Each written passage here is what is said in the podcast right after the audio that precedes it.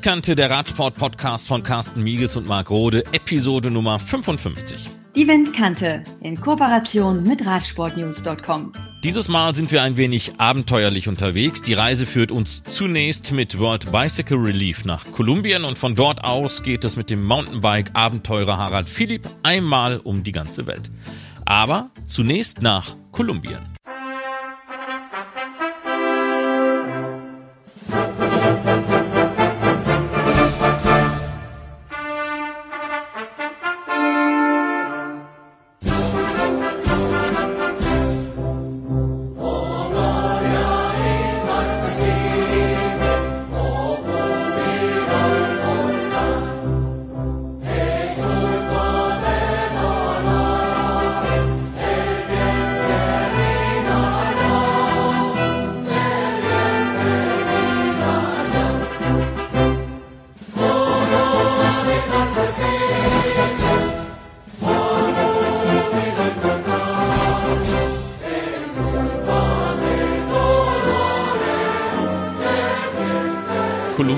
Südamerika, etwas mehr als 48 Millionen Einwohner, Hauptstadt Bogota.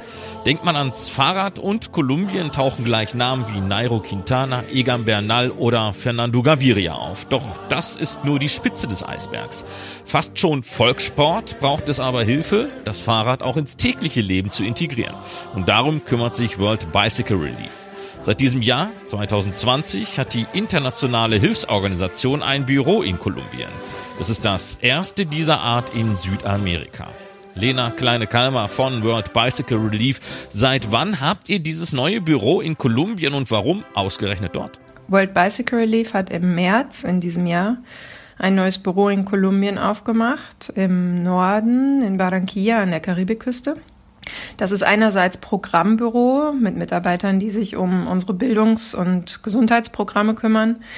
Und gleichzeitig angeschlossen daran haben wir eine Montagestätte aufgemacht, äh, Mechaniker ausgebildet, die jetzt fest angestellt für World Bicycle Relief dort die Räder zusammenschrauben und ausliefern für die Programme. Ja, warum ausgerechnet in Kolumbien als erster Ort, als erster Standort in Lateinamerika? Äh, wir haben bereits ähm, viele Aktivitäten in Kolumbien seit 2014 tatsächlich am Laufen, ohne ein eigenes Programmbüro.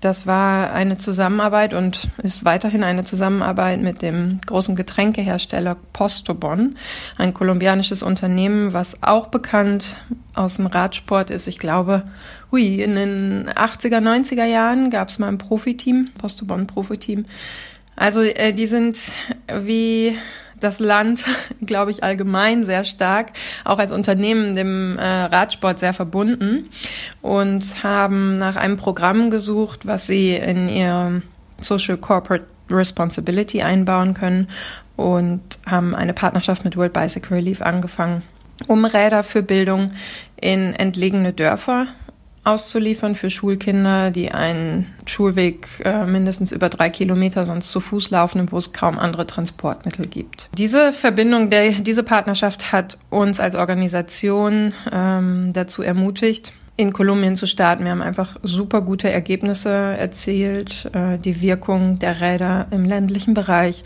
vor allen Dingen in Nordkolumbien, war so deutlich, dass wir uns entschieden haben, unser eigenes Büro in diesem Land aufzubauen. Jetzt ist Kolumbien als Big Player im Profi-Radsport bekannt, Grand Tour-Sieger oder Kletterspezialisten. Aber mal abgesehen davon, wo klemmt es denn in Kolumbien sonst? Kolumbien ist definitiv ein Fahrradland und sowieso ein Adventureland und es ist auch zum großen Reiseland geworden. Der Tourismus äh, ist stark gewachsen über die letzten Jahre. Ja, die äh, Radler kommen definitiv, vor allen Dingen aus der Region Boyaca. Da bin ich einmal durchgeradelt auch, da ist es super präsent und da kommen viele der Profis her. Ähm, die wirklich als äh, Kids, als junge Hüpfer anfangen ähm, mit hm, den Rennrädern, die man so kriegen kann, einfach äh, ihre ihre Wege zu machen, wahrscheinlich den Weg zur Schule. Und im Boyaka sind gibt es super steile Straßenabschnitte und äh, schwierige Passagen ist einfach sehr bergig und die Berge sind steil. Und wer dort sein Leben lang fährt, hat einfach ähm, ja von Natur aus, glaube ich, starke Beine. Und ich glaube, viele der, der Profi-Radsportler kommen traditionell aus der Gegend. Das sind natürlich, das sind Rennradfahrer. Andere Fahrradfahrer gibt es dort nicht. Man sieht auch kaum Frauen zum Beispiel auf Rädern. Also wer Fahrrad fährt, fährt Rennrad. Mittlerweile gibt es eine, eine Mountainbike-Szene auch, aber ähm, ja, das ist, ist doch eben auf den, den Radsport beschränkt und ähm, nicht auf allgemeines Fahrradfahren. Wo hakt es in Kolumbien? Äh, an vielen Stellen natürlich. Äh, die Infrastruktur ist natürlich immer ein Thema, was wir uns äh, genauer anschauen bei World Bicycle Relief, bevor wir in einem Land ähm, neue Programme starten. Und da muss man sagen, dass die Infrastruktur für Fahrräder, vor allen Dingen in den Städten, rasant besser wird. Ich glaube, Bogota wird auch gerne mal als Beispiel herangezogen in diesem ähm, besonderen Jahr der Pandemie, ähm, wo viele Städte ja ihre Fahrradinfrastrukturen verbessert haben und Fahrradwege geschaffen haben, mehr Platz für Fahrräder geschaffen haben.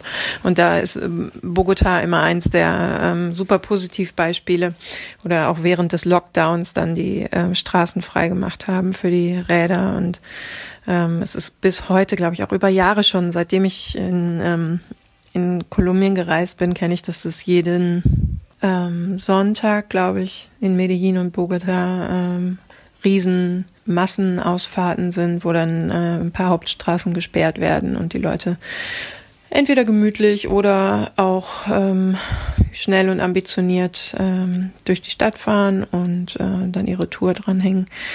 Ja, das ähm, ist populär. Es gibt einen Platz dafür, es wird gefördert und die Infrastruktur wird auch immer besser. Bogota kann man mittlerweile mit dem Fahrrad bis zum Flughafen fahren, ähm, auf einer extra Fahrradstraße, so in der Mitte vom Highway. Das fand ich ganz cool letztes Mal. Ähm, ja, da tut sich viel, ganz abgesehen davon auf dem Land eben nicht. Dort gibt es keinerlei Infrastruktur. Es ist äh, teils gefährlich, mit dem Rad auf der Straße zu fahren, teils je nach, ne, je nach äh, Gebiet im, im Norden, in wüstenähnlichen ähm, Gebieten ist es dann wiederum fast schwierig, auf dem Sand überhaupt Fahrrad zu fahren. Da gibt es dann keine befestigten Straßen und genau, das, das Klima ist ein wichtiger Faktor auch dabei. Ja, dementsprechend sehr unterschiedlich, aber an der Infrastruktur hakt es definitiv. Haben denn die Erfolge der Profis nicht ein wenig auf das tägliche Fahrradleben in Kolumbien abgefärbt? Kolumbien ist definitiv ein Fahrradland, ähm, ein Fahrradsportland, muss man dazu sagen. Ähm, regional ist, ist der äh, Radsport ganz bestimmt sogar größer als König Fußball. Ähm, bin ich von überzeugt, habe ich selber erleben dürfen. Ähm, das geht wirklich bis ins letzte Dorf in den Bergen. Ähm, ist es allgegenwärtig. Man muss sagen, ja, die Popularität des, des Rennradsports vor allen Dingen. Es wird gefeiert, aber es hat insofern kaum auf das tägliche Leben abgefärbt, als dass Räder an sich als Transportmittel eingesetzt werden.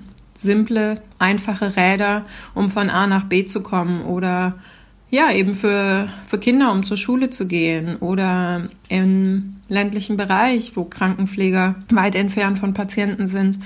Dieser ganz simple Einsatz von Rädern im Alltagsleben ist regional sehr unterschiedlich, muss man sagen. Natürlich auch total abhängig davon, wie bergig es ist aber nicht so allgegenwärtig. Man muss sagen, das Fahrrad an sich ist dennoch ähm, auch abgesehen vom Profi-Radsport definitiv ja auf einer großen Welle, die übers ganze Land schwappt äh, unterwegs. Also die die Kolumbianer sind schon verrückt nach Fahrrädern und äh, das, das verbreitet sich mehr und mehr. Man muss natürlich dazu sagen, das ja konzentriert sich auch vor allen Dingen auf die Städte und nicht aufs Land. Und nicht jeder hat vor allen Dingen das Geld, um sich ein Fahrrad zu kaufen. Anders als in, in unseren afrikanischen Programmländern sehen wir, dass Fahrräder schon überall erhältlich sind und auch in verschiedensten Ausführungen, ob als Sporträder oder einfache Räder. Das ist in, in Afrika viel reduzierter. Also äh, der Zugang zu Rädern ist schon da, allerdings äh, werden sie relativ wenig eingesetzt, um ja die einfachen Transporte im Alltagsleben damit durchzuführen. Die Arbeit in Kolumbien, wird sie sich denn auch auf den gesamten südamerikanischen Kontinent auswirken? Ja, in diesem Jahr haben wir die Arbeit in Kolumbien als ersten lateinamerikanischen Land angefangen, mit eigener Montagestätte, mit eigenem Programmbüro. Natürlich würden wir wirklich gerne sehen, dass äh, unser Einsatz, unsere Arbeit Fahrräder für Entwicklung eine so große Wirkung erzielen können, nicht nur in Afrika, sondern auch in Lateinamerika, vor allen Dingen in den ländlichen Regionen, dass es sich lohnt, auch in andere Länder weiterzugehen. Aktuell sind wir ziemlich überwältigt von dem, was wir in Kolumbien bereits erreichen konnten. Wir haben ein super engagiertes Team, über das wir uns sehr freuen. Ich hatte das Glück, im März dabei zu sein, als wir unsere Programme gestartet haben und die Kollegen alle kennenzulernen. Und ähm, ja, es hat wirklich viel Spaß gemacht und toll, wie viel Leidenschaft ähm, da in jedem Einzelnen steckte. Ähm, natürlich möchten wir wachsen und größer werden. Aktuell ist das erste Ziel, in den nächsten zwei Jahren 22.000 Räder in Kolumbien auszuliefern. Und äh, wenn man sich das mal in Relation anguckt äh, mit unseren Daten, als wir, als wir uns den Markt Kolumbien angeguckt haben und ziemlich schnell ähm, erkannt haben, in ganz Kolumbien, in ländlichen Gegenden, sind circa neun Millionen Menschen von Infrastruktur abgeschnitten, haben keinen hinreichenden Zugang zu Transportmitteln. Es gibt schier nichts und müssen ihre Wege zu Fuß laufen. Dann kann man sich ungefähr vorstellen, die ersten paar tausende Räder äh, mit denen wir jetzt in La Guajira in der Region im Norden anfangen, sind wirklich ein kleiner Anfang und es wird Jahre dauern, bis wir in Kolumbien ein Level erreichen, ähm, wo wir sagen, ja, wow, hier haben wir jetzt wirklich flächendeckend im Land gearbeitet. Also ganz langfristig gedacht können wir uns vorstellen, auch in anderen Ländern in, in Lateinamerika aktiv zu werden. Aktuell gibt es so viel Bedarf, erstmal nur dort, ähm, dass wir, nachdem wir jetzt die ersten Programme etabliert haben, hoffentlich dann weiter erstmal in die, in die Fläche dort gehen können. Du warst selbst in Kolumbien. Welche Eindrücke hast du dort gesammelt? Ja, ich liebe Kolumbien. Ich war mehrmals dort, ein paar Mal auch mit dem Fahrrad. Ähm, bin von einmal von Nord nach Süd und dann nochmal von Süd nach Nord gefahren. Einmal mehr durch den Westen, einmal mehr im Osten. Genau aus dem Grund, weil ich äh, einfach wirklich mich verliebt habe ähm, in das Land einerseits, also, weil es wunderschön ist und super divers, aber vor allen Dingen in die Menschen. Also ich finde, die Kolumbianer sind einfach die coolsten und die herzlichsten und die lustigsten und ja, wenn man dann auch noch auf dem Fahrrad in ihr Land kommt oder durch ihr Land fährt, dann ähm, ja potenziert sich das Ganze nochmal und ich äh, habe einfach wunderbare Zeiten dort verbracht ähm, und ganz herzliche warme Menschen kennengelernt. Sonst die Eindrücke gehen von bis, also von extremer Armut auf dem Land, von extremer Hitze, von ähm, Umweltverschmutzung hoch zehn und, äh, und verantwortungsvollem Handeln Menschen und der Umwelt gegenüber bis hin zu sehr innovativen Konzepten, tollen Organisationen und, und Ideen und ähm, ja, im, ob das jetzt im Bereich Wasser ist oder im, ähm, im Bereich Klimaschutz, äh, Naturschutz, ähm, ja, ganz, ganz viele sehr engagierte Leute kennengelernt und äh, es macht viel Hoffnung. Und ansonsten, ähm, was mich vor allen Dingen beim, beim letzten Mal sehr stark äh, ja, beeindruckt hat, mitgenommen hat, äh, weil wir viel in der Region im Nordosten waren, waren einfach die äh, Hunderttausende von Venezolanern, die mittlerweile über die Grenze gekommen sind und aus ihrem Land geflohen sind, die ähm, ähm, ja, Schutz suchen in Kolumbien und um ihr Überleben kämpfen.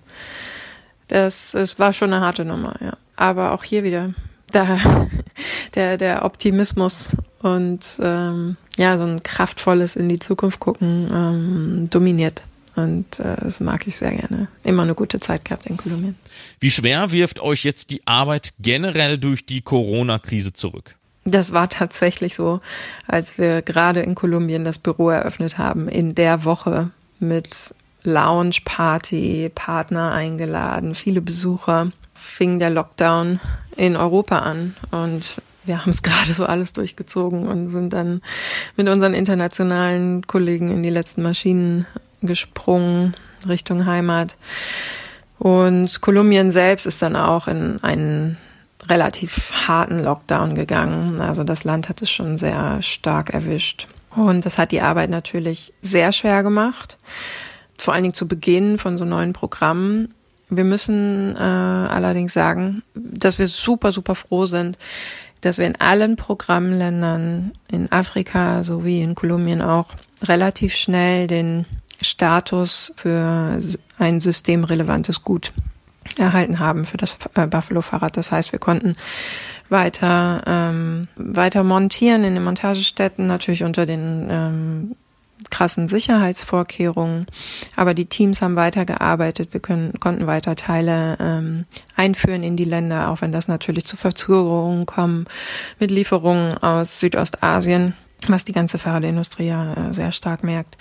Aber wir konnten weiter arbeiten und wir konnten weiter ausliefern und vor allen Dingen in die Gebiete, wo die Räder unter den Vorzeichen von Corona so stark ge gebraucht wurden wie nie zuvor. Wir haben dann im April eine Kampagne gestartet, um spezifisch Räder für ähm, Gesundheitshelfer zu finanzieren, die zunächst für die Aufklärung eingesetzt wurden in ländlichen Gebieten, um, um alle Menschen zu erreichen, dort wo es auch kein Internet gibt oder ähm, Versammlungen und so weiter nicht stattgefunden haben mehr ähm, dass Menschen wirklich mit den Rädern von Haus zu Haus, von Gemeinde zu Gemeinde gefahren sind, um Aufklärung zu leisten, um Hygieneartikel zu verteilen und ähm, in Informationen zu geben, Ansprechpartner zu sein. Das war ein, ein großer Schritt und ansonsten macht es natürlich unsere Arbeit in allen anderen Bereichen äh, sehr schwer, weil einfach die Schulen geschlossen sind. Und es macht uns große Sorgen zu sehen, dass die Kinder in den meisten unserer Programmländer bis heute nicht zurück in der Schule sind. Das heißt, in ganz, ganz vielen Fällen, vor allen Dingen im, im ländlichen Afrika, dass ähm, ein Großteil von ihnen vielleicht nicht mehr zurück auch in die Schule kommt. Die ähm, wirtschaftlichen Auswirkungen sind äh, definitiv zu spüren. Wahrscheinlich werden sich die Familien nicht mehr leisten können, so viele Kinder wie zuvor zur Schule zu schicken. Ähm, für Mädchen ist es eine Extremsituation. Wir haben viele Berichte von häuslicher Gewalt, sexueller Gewalt gegenüber Mädchen und Frauen gehört. Es geht natürlich die Kontrollfunktion der Schule verloren, also alles, was ähm, sonst äh, Lehrer und der Schulleitung mitbekommen hätte, geht so verloren. Man, man weiß nicht, wo die Kinder sind, was die Kinder machen. Ja, das bereitet uns allen große Sorge und ähm, wir sind jetzt bestens darauf vorbereitet. Das ist eines unserer großen Ziele in den ähm, Programmregionen für Bildung, wirklich alles daran zu setzen, Fahrräder dorthin zu bringen, um Kinder zurück in die Schule zu bringen. Wie werdet ihr in diesem Jahr die Weihnachtszeit nutzen können? Für World Bicycle Relief ist das Jahr 2020 ähm, aus einem weiteren Grund ein sehr besonderes Jahr. Nicht nur Corona, sondern wir haben Geburtstag. Wir feiern 15. Geburtstag. Es ist also ein Jubiläumsjahr. Und das nehmen wir uns zum Anlass, um einmal zurückzuschauen, was in den letzten 15 Jahren passiert ist, was wir bewirken konnten, einmal back to the roots zu gehen und äh, noch einmal an die Anfänge von World Bicycle Relief, die Idee zum Thema Fahrräder für Entwicklung und in dem Fall auch Katastrophenhilfe äh, anzuschauen und Geschichten zu sammeln von Menschen, die mit ihrem Fahrrad ihr Leben bereits verändert haben. Diese 15 Geschichten haben wir zu einer Kampagne zusammen gestrickt, Faces of Change. Die teilen wir mit unseren Supportern, mit Partnern, mit jedem, der gerne zuhören möchte und sich engagieren möchte. Das ist unsere Weihnachtszeit in den nächsten Wochen. Wir haben ein paar ähm, coole Aktionen, zum Beispiel mit äh, MTB News, Rennrad News, IMTB News eine, ja, unsere jährliche Adventsaktion, wo man äh, für Spenden gewinnen kann, tolle Fahrradpreise, geile Räder. Jede Woche werden dort ähm, Preise verlost für jede eingegangene Spende über 10 Euro. Das findet ihr ähm, auf mtbnews.de. Es gibt Matching-Aktionen. Wir haben super Supporter, die sich bereit erklären, zu gewissen Tagen Spenden zu verdoppeln, um ja so noch größere Wirkung zu erzielen. Für uns hier in Deutschland vor allen Dingen geht es aber auch darum, einfach da zu sein und mit allen zu sprechen, die Fragen haben, die den Zusammenhalt zu leben. Äh, wir haben wirklich das Gefühl, dass wir hier mittlerweile eine Unterstützerfamilie aufgebaut haben über die letzten sechs, sieben Jahre, seitdem wir hier aktiv sind. Viel davon kommt aus der Fahrradszene, aus der Fahrradindustrie und mittlerweile auch ausgeweitet auf, auf das größere Thema Mobilität.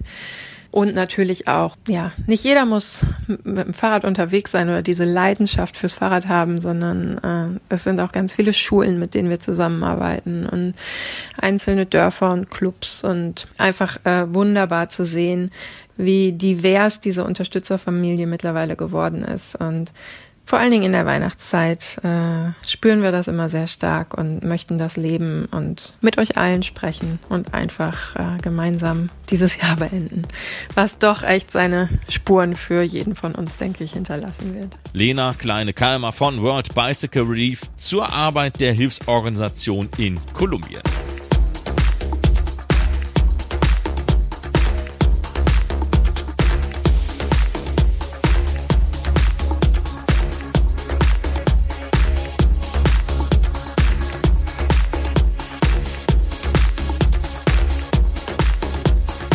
Von Kolumbien aus bereisen wir jetzt die ganze Welt mit dem Mountainbike-Abenteurer Harald Philipp. Harald, darf man dich denn eigentlich Mountainbike-Abenteurer nennen? ich glaube, es trifft es wahrscheinlich am ehesten. Also ich finde, es ist gar nicht so leicht, eine Schublade oder eine Kategorie zu finden, wo das reinpasst, was, was so mein Ding ist, weil, weil ich selber eigentlich eher nicht so ein Schubladendenker bin und daher auch, dass sich öfters mal verändert.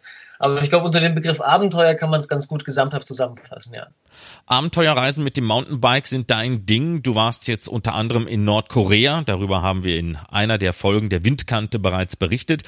Ist es diese Art von Nervenkitzel, die dich reizt? das sind jetzt zwei verschiedene Fragen. Also einerseits die Nordkorea-Geschichte, die möchte ich gerade kurz hinten anstellen. Ähm, mich reizt grundsätzlich sowas Neues und Unbekanntes. Also äh, mein, deshalb heißt mein letzter Vortrag auch Pfadfinder, weil es mir wirklich genau darum geht, irgendwie neue Wege zu entdecken.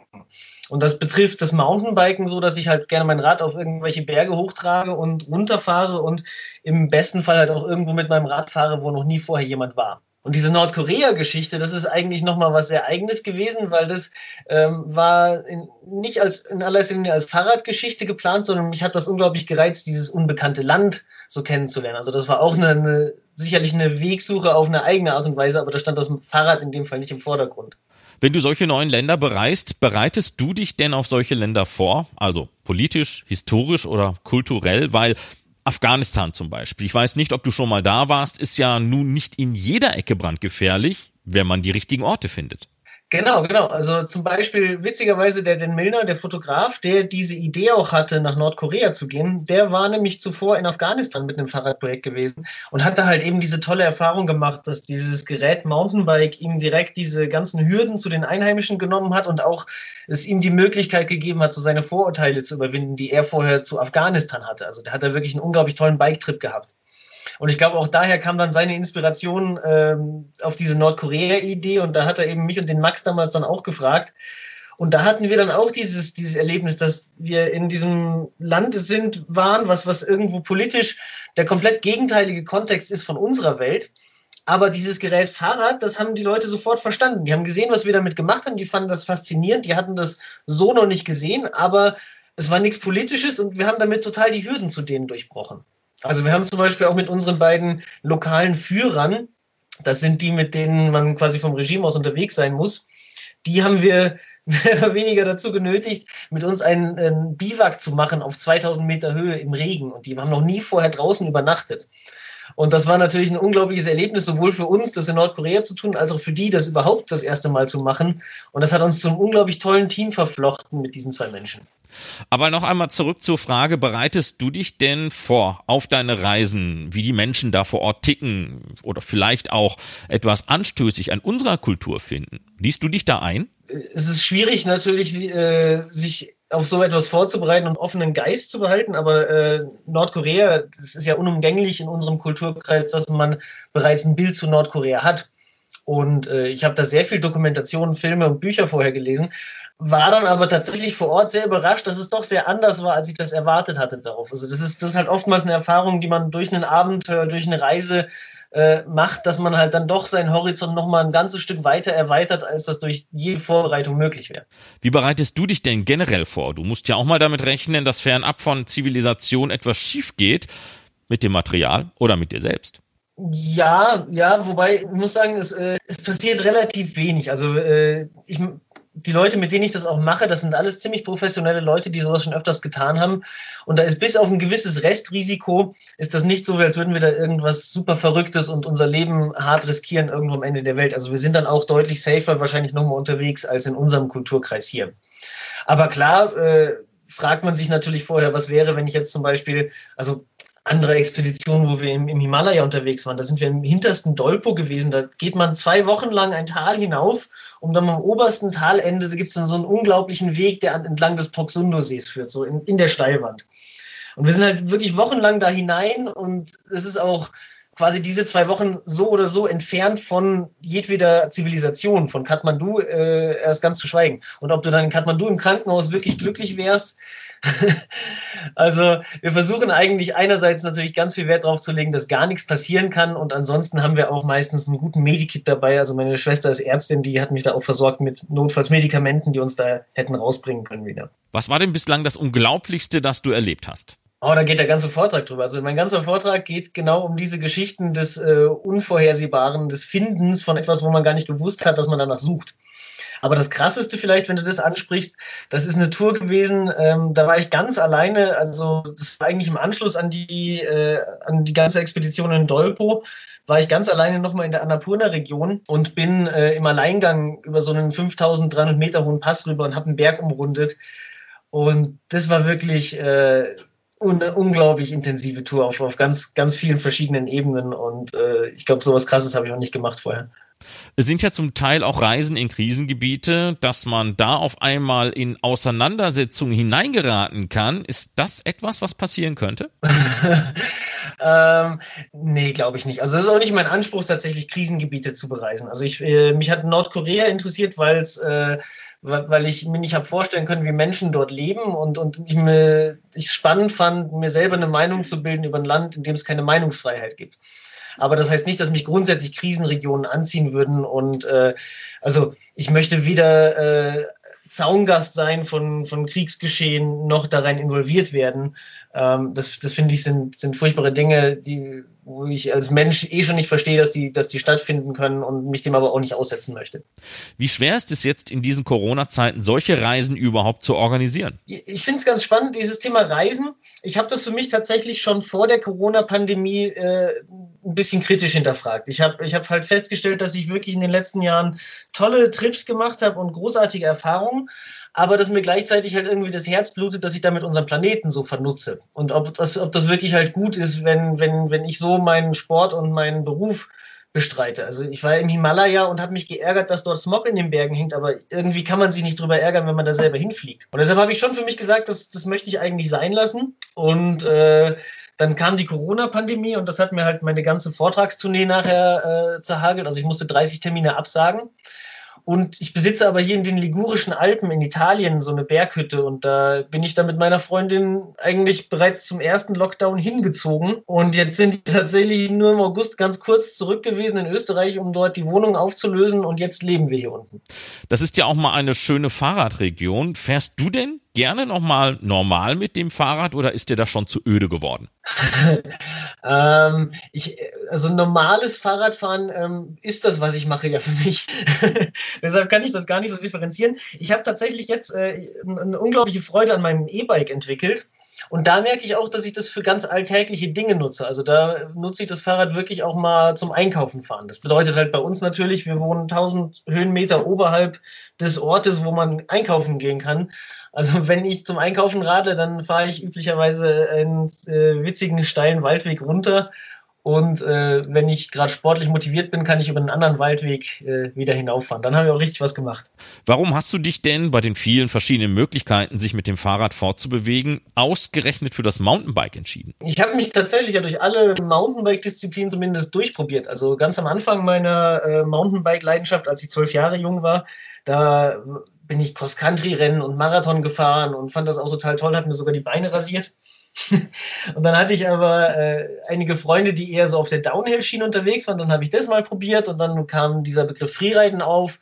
Also ich habe eigentlich tatsächlich mit dem Mountainbike alles quer durchgemacht, habe dann so ein bisschen mein eigenes Ding gefunden in, so einer alpineren und abenteuerlichen Version vom Mountainbiken, wo es halt, wo ich dann halt auf Gipfel hinaufgetragen bin, um steile Wege runterzufahren und Jetzt gerade hat sich ja wieder verändert. Jetzt ist das E-Bike plötzlich mein neues Gerät für Abenteuer und ich bin da extrem überrascht, was damit alles möglich ist. Du hast das gerade schon einmal ganz kurz angesprochen. Du bist dann auch gerne auf Tournee, um über deine Reisen zu erzählen. Wie sehen diese Veranstaltungen aus und wo kann man dich in nächster Zukunft live erleben? Wann geht's weiter? Wo geht's weiter? Ja, also diese Tourneetermine, das ist üblicherweise, äh, mache ich das im Winter. Das sind äh, 40 bis 50 Termine, die ich da jedes Jahr mache, hauptsächlich im deutschsprachigen Bereich, also in Deutschland, Österreich und der Schweiz. Und das ist halt in einem Saal drin mit äh, 300 bis zu 1000 Leuten in, in etwa, so ist das Publika. Und das ist klar, das ist natürlich genau das, was jetzt in der Pandemie komplett gestrichen ist. Und ich habe im März, die 30 Termine wurden mir abgesagt. Das war noch gar nicht so wild, weil da sind wir halt hier nach Italien gefahren, haben ein Haus gebaut. Jetzt im November hat es mich natürlich genervt, dass die verschobenen Termine wieder abgesagt wurden und es sieht nicht so aus, als würde im Frühjahr allzu viel passieren. Also vielleicht noch im März, das wäre toll, aber ich rechne gerade einfach damit, dass es, ähm, ich hoffe drauf, dass im nächsten Herbst sich die Situation soweit entspannt hat und äh, bis dahin haben sich, wie gesagt, die Termine bleiben frisch. Also die Veranstalter äh, verschieben eigentlich derweil gerade alle Termine bis zu dem Punkt, wo es dann hoffentlich wieder möglich ist, sowas zu machen. Und da setze ich auch ein bisschen drauf. Ich will es auf jeden Fall nicht aufgeben, dieses Live-Format. Ich finde, das ist schon die schönste Art von Geschichten erzählen. Man kann dich auch als eine Art Lebensmotivator und Unternehmensberater buchen. Erzähl doch mal was über Flow Keynote. Das, äh, ich habe ich hab das 2019 habe ich das extrem viel gemacht, äh, dass, dass ich eigentlich auch in, in verschiedenen Unternehmensformen und auch teilweise bei Banken meine Flow-Geschichte erzählt habe. Und das beim, beim Flow geht es ja genau um den Bewusstseinszustand, den ich beim Biken habe, den man aber auch durchaus bei anderen Lebenssituationen oder auch auf der Arbeit haben kann. Und ich versuche da eigentlich genau diese Parallelen zwischen dem Businessleben und äh, meinem Mountainbiken zu ziehen. Das ist, das ist schon sehr witzig, vor allem, weil mir halt auch sehr wichtig ist, ich bin jetzt nicht so dieser typische Erfolgsmotivator, äh, Vollgas, du musst kämpfen, kämpfen um jeden Preis Coach also es sind eigentlich sehr, sehr softe, sehr zwischenmenschliche Werte, die ich in diesem Flow so versuche mit reinzubringen. Und ähm, das, das, ist schon sehr witzig, wie das teilweise die Leute auch wachrüttelt oder äh, in diesen Business-Kontext auch sicherlich einen neuen Wind mit reinbringt. Wie geht es denn jetzt insgesamt mit deinen Planungen weiter? Ja, also Planung ist natürlich zu weit hergeholt. Planung äh, lässt sich in Corona-Zeiten nicht so viel. Aber ich merke gerade, dass mir das unglaublich viel Spaß macht, in diesem etwas reduzierteren Lifestyle hier unterwegs zu sein, gemeinsam mit meiner Freundin. Ähm, ich meine, wir leben hier wirklich in einem Bergdorf quasi als einziger Einwohner. Das ist im Winter äh, sowieso verlassen, schon immer gewesen und äh, im Sommer eigentlich sind es auch sehr selten Leute. Wir sind wirklich die einzigen Einwohner hier. Ich merke gerade, dass das wirklich auch ein Abenteuer sein kann, ein gutes Leben sich irgendwie zu gestalten und auch ein modernes Leben im 21. Jahrhundert, was vielleicht nicht äh, mega klimaschädlich ist. Und das finde ich ist schon richtig toll, dass wir in dieser Corona-Zeit nahezu eine Chance haben, das jetzt mal auszuprobieren. Ich bin sehr gespannt, wo uns das hinführen wird. Ganz am Ende und damit schließt sich dann auch der Kreis für heute. Wir hatten im ersten Teil dieser Episode der Windkante über World Bicycle Relief und die Arbeit in Kolumbien gesprochen. Welche Beziehung hast du zu beiden? Ähm, also meine Verbindung zu World Bicycle Relief ist, äh, ist eine ganz persönliche. Ich habe die Christina schon äh, sehr lange gekannt, die die Europachefin von World Bicycle Relief ist. Ähm, schon von früher, von ihren Zeiten, als sie bei SRAM gearbeitet hat daher ist es eigentlich dieser persönliche Bezug gewesen, wo ich halt mitbekommen habe, dass sie sich für dieses Projekt einsetzt. Ich fand das halt super cool.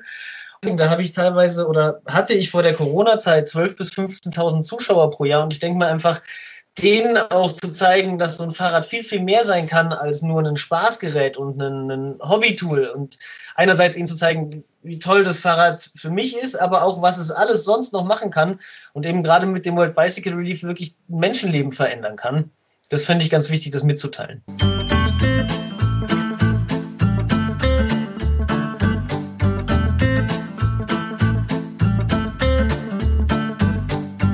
Und das war die 55. Ausgabe der Windkante, der Radsport-Podcast von Carsten Miegels und Marc Rode. Alle Episoden noch einmal zum Nachhören gibt es auch auf unserer Webseite windkante.org.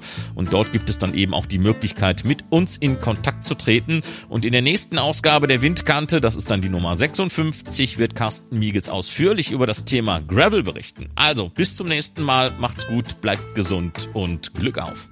Die Windkante in Kooperation mit Radsportnews.com.